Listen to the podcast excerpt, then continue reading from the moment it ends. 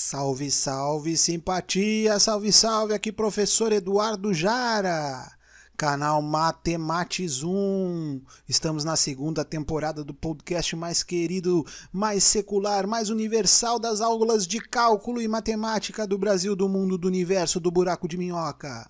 Vem comigo que nós estamos no episódio número 4 como a teoria do caos nos ajuda nessa pandemia? Qual a relação da teoria do caos com a pandemia, meu povo?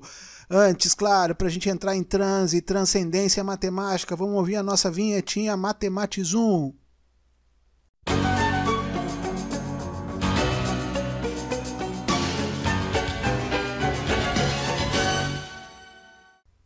Beleza, beleza, moçada. Eu não sei de vocês, mas eu sempre dou uma dançadinha aqui quando toca essa vinheta. Vamos junto. Teoria do caos e a pandemia, moçada. Teoria do caos. E agora? A gente está vivendo o caos mesmo? Estamos numa situação caótica? O que, que é que está pegando, galera, nessa teoria do caos aí? É o seguinte, ó. Vamos falar um pouquinho da teoria do caos. A gente não pode falar da teoria do caos sem falar com um dos seus grandes teóricos aí que fundamentou essa ideia de teoria do caos foi lá pela década de 60, 1960, século passado, Edward Lawrence, Edward, ó que nome lindo, Edward. Aí o Edward Lawrence, na verdade, ele era um meteorologista. Ele queria prever o tempo, para como é que ia estar o tempo daqui a 30 dias, galera. Imagina a loucura aí. Hoje você sai de manhã na TV, o cara tenta acertar a previsão do dia e não consegue. Ele erra, ele erra e erra muito, às vezes no mesmo dia. E esse cara queria prever lá para frente. Então, o que, que ele estudou, né? Como um grande meteorologista, ele tentou ver a dinâmica dos fluidos, que é o ar é um fluido. Ele queria ver como é que isso ia se movimentar e através, claro, de equações matemáticas que ele usou para prever o comportamento do ar e tal. E aí usou algumas equações diferenciais é, de acordo com o tempo, x, y, z, as variáveis que mediam convecção, pressão, temperatura, digamos que era isso que ele estava tentando modelar. Basicamente eram três equações diferenciais que ele tentava então utilizar. O que, que aconteceu? O computador dele ele ficou girando, girando, girando, 1960 e poucos, e girou e girou, e saiu fumaça daquele computador, passou o dia inteiro lá, não conseguiu acabar. Daí falou: meu bolsista querido, vem cá, meu bolsista querido. Beijo especial aí para Paula Giannini, nossa ouvinte aqui, assídua, ex-bolsista, hoje grande administradora. Mas ela sabe que o bolsista não é fácil esse serviço. Então, com aquele salário milionário do bolsista, ele começou a anotar uns números ali, parou e falou o seguinte: tá bom, amanhã eu continuo, amanhã eu continuo. E aí chegou lá no dia seguinte, foi anotar os dados que tinha parado, anotou aquele número, digamos que o número é 1,234567889. Aí o bolsista foi lá e falou o seguinte: não, vou anotar aqui, ó, Lores 1,234, a gente segue daqui e vamos ver o que acontece. E lá foi então rodar o computador, rodou, rodou. No final do dia, moçada, apareceu no gráfico lá a saída do comportamento que ia prever o que estava acontecendo com o tempo. O gráfico parecia uma borboleta. Por isso, aquele, aquele efeito que o Lawrence chamou de efeito borboleta. Já viram aquele filme lá, Efeito Borboleta? Não tem nada a ver com o que eu estou falando aqui, mas é bem legal o filme e até recomendo que é divertido aí para uma sessão da tarde, mas na verdade um pouquinho de história tem a ver sim, porque foi o Lawrence mesmo que falou isso aí, ele usou o termo assim, ó, um bater de asas de uma borboleta no Brasil pode causar um tornado no Texas. O bater de asas de uma borboleta no hemisfério sul pode causar uma tempestade no hemisfério norte. Mas por que essa loucura aí dele, cara? É que a borboletinha ia bater as asas aqui no hemisfério sul, que ia reverberar umas gotículas, que ia juntar com outra gotícula, que ia fazer uma nuvem, que ia fazer uma zona de alta pressão, que ia conveccionar essa nuvem para o outro lugar, e isso aí ia fazer chover e virou um tornado lá no hemisfério norte a imprevisibilidade do sistema, as pequenas alterações no início do sistema que podem transformar todo o sistema. Uma história muito manjada, já que eu já contei algumas vezes para quem acompanha o canal aí, que o reino caiu porque não tinha um prego porque não tinha o prego, ele não pôde pregar a ferradura no pé do cavalo. Porque não tinha a ferradura no pé do cavalo, ele não pôde encilhar aquele cavalo. Quando ele não tinha o cavalo encilhado, ele não pôde levar um soldado para a batalha. Sem um soldado na batalha, ele acabou perdendo aquela batalha que era muito importante. Quando ele perdeu aquela batalha, ele perdeu a guerra. Ah, meu amigo, aí quando perdeu a guerra, o reino caiu. O reino caiu porque não tinha um prego.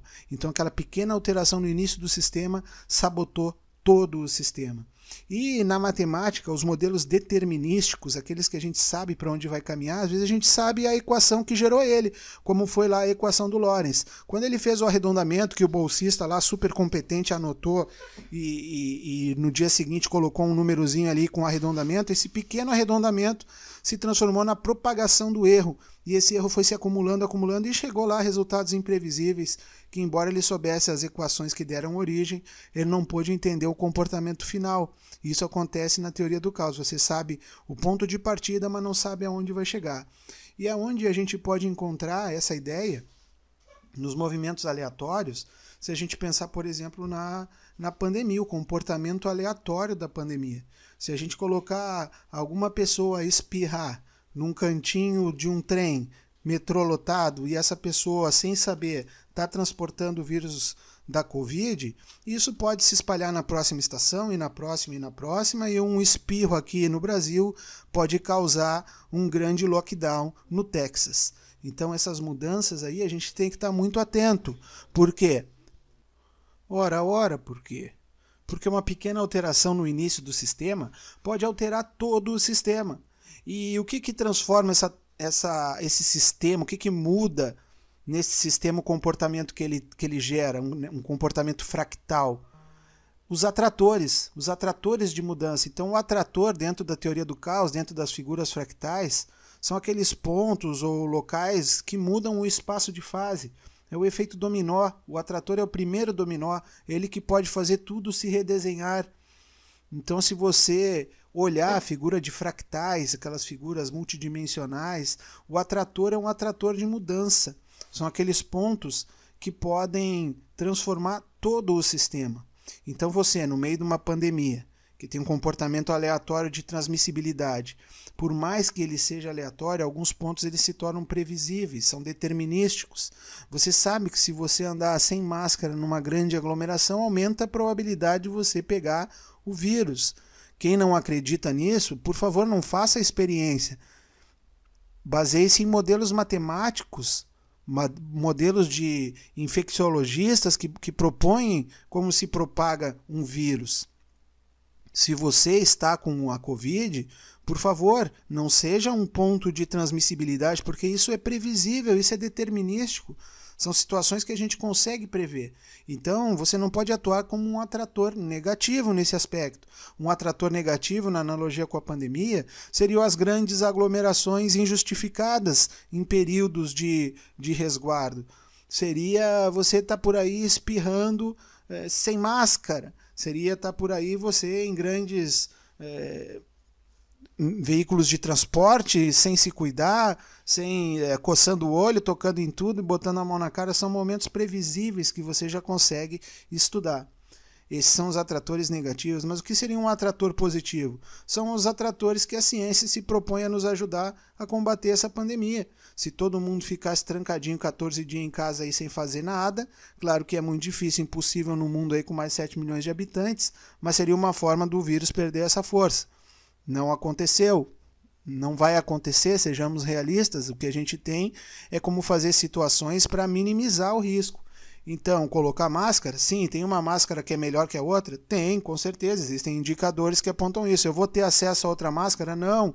Às vezes é muito caro, às vezes é difícil. Então, um pedacinho de pano ali que você consiga usar como uma máscara de algodão, aumenta a prevenção se você colocar duas. Estudos matemáticos mostram isso. Estudos de infectologia. Colocar álcool gel na mão ajuda, lavar a mão com sabãozinho ajuda muito.